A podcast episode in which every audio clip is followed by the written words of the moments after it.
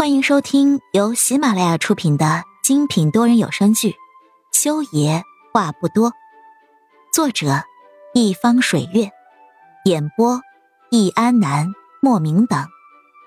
本书全部免费，记得订阅收听哦。第二十集，周围好像围了很多人，有很强烈的目光照着自己。何言好像被用毛巾包裹了起来，那个抱着他的人还在说话，说的是什么？何言听不清了。他用自己勉强能动的手指指着那片游泳池，张了口，说话结结巴巴：“戒指，我我的戒指，在在在游泳池里。”何言，你说什么？似乎是以为自己的话语得到了回应。那个一直呼喊何影名字的男人，语气瞬间清晰了很多。何影重复了一遍：“你的戒指在游泳池里。”何影，你是想要找戒指才跳进去的吗？萧令阳看着怀里的女人，不可思议，然而想也没想的，就对身边的人吩咐道：“马上叫人放掉游泳池里的水，找到那枚戒指。”先生，这个……站在他身边的酒店经理面色为难。话还没说完，就被萧令阳剜了一眼。怎么，我家酒店我的话不算数了？萧令阳一边让人送上新的毛毯，一边扫着站在一边的一对男女。那是这个套房今晚的住客，也是第一时间发现何影跳下泳池的人。正是因为他们打电话给酒店的经理，萧令阳接到了那个电话，前来查看，却发现掉进泳池的女人竟然是何影，差一点儿。何燕就要溺水身亡了。萧令阳抱着裹着毛巾还在瑟瑟发抖的女人，心有余悸。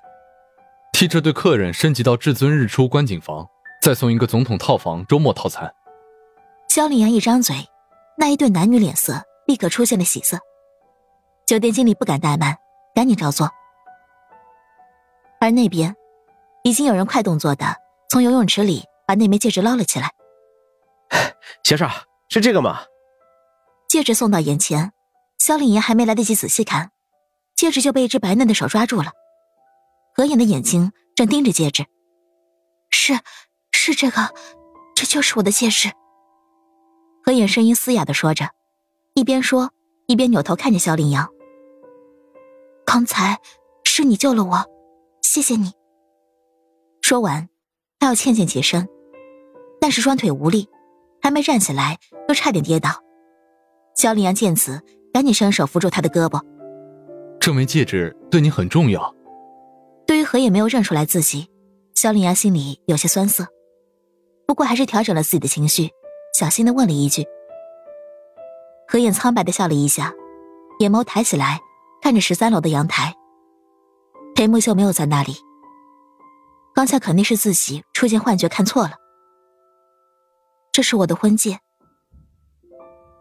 何影将戒指捏在手掌里面，也是我妈妈留给我的唯一的东西。你结婚了？萧令阳语气惊讶。何言淡淡一笑，不否认，也不过多解释。平静下来之后，他裹着毛巾看着萧令阳，总觉得面前这个青春洋溢的少年有点熟悉，但是说不出是怎么一种熟悉的感觉。何言问他。你是这个房间的房客吗？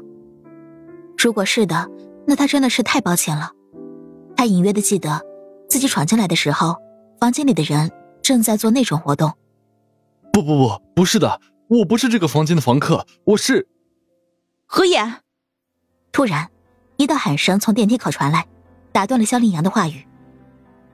何影望过去，就看到安浅月拎着一个医药箱，气急败坏的冲着自己走了过来。他的身上还穿着一身深蓝色的医院职业装，短发扎了个小辫子在脑袋后面，一脸倦容，看起来是刚从手术台上下来。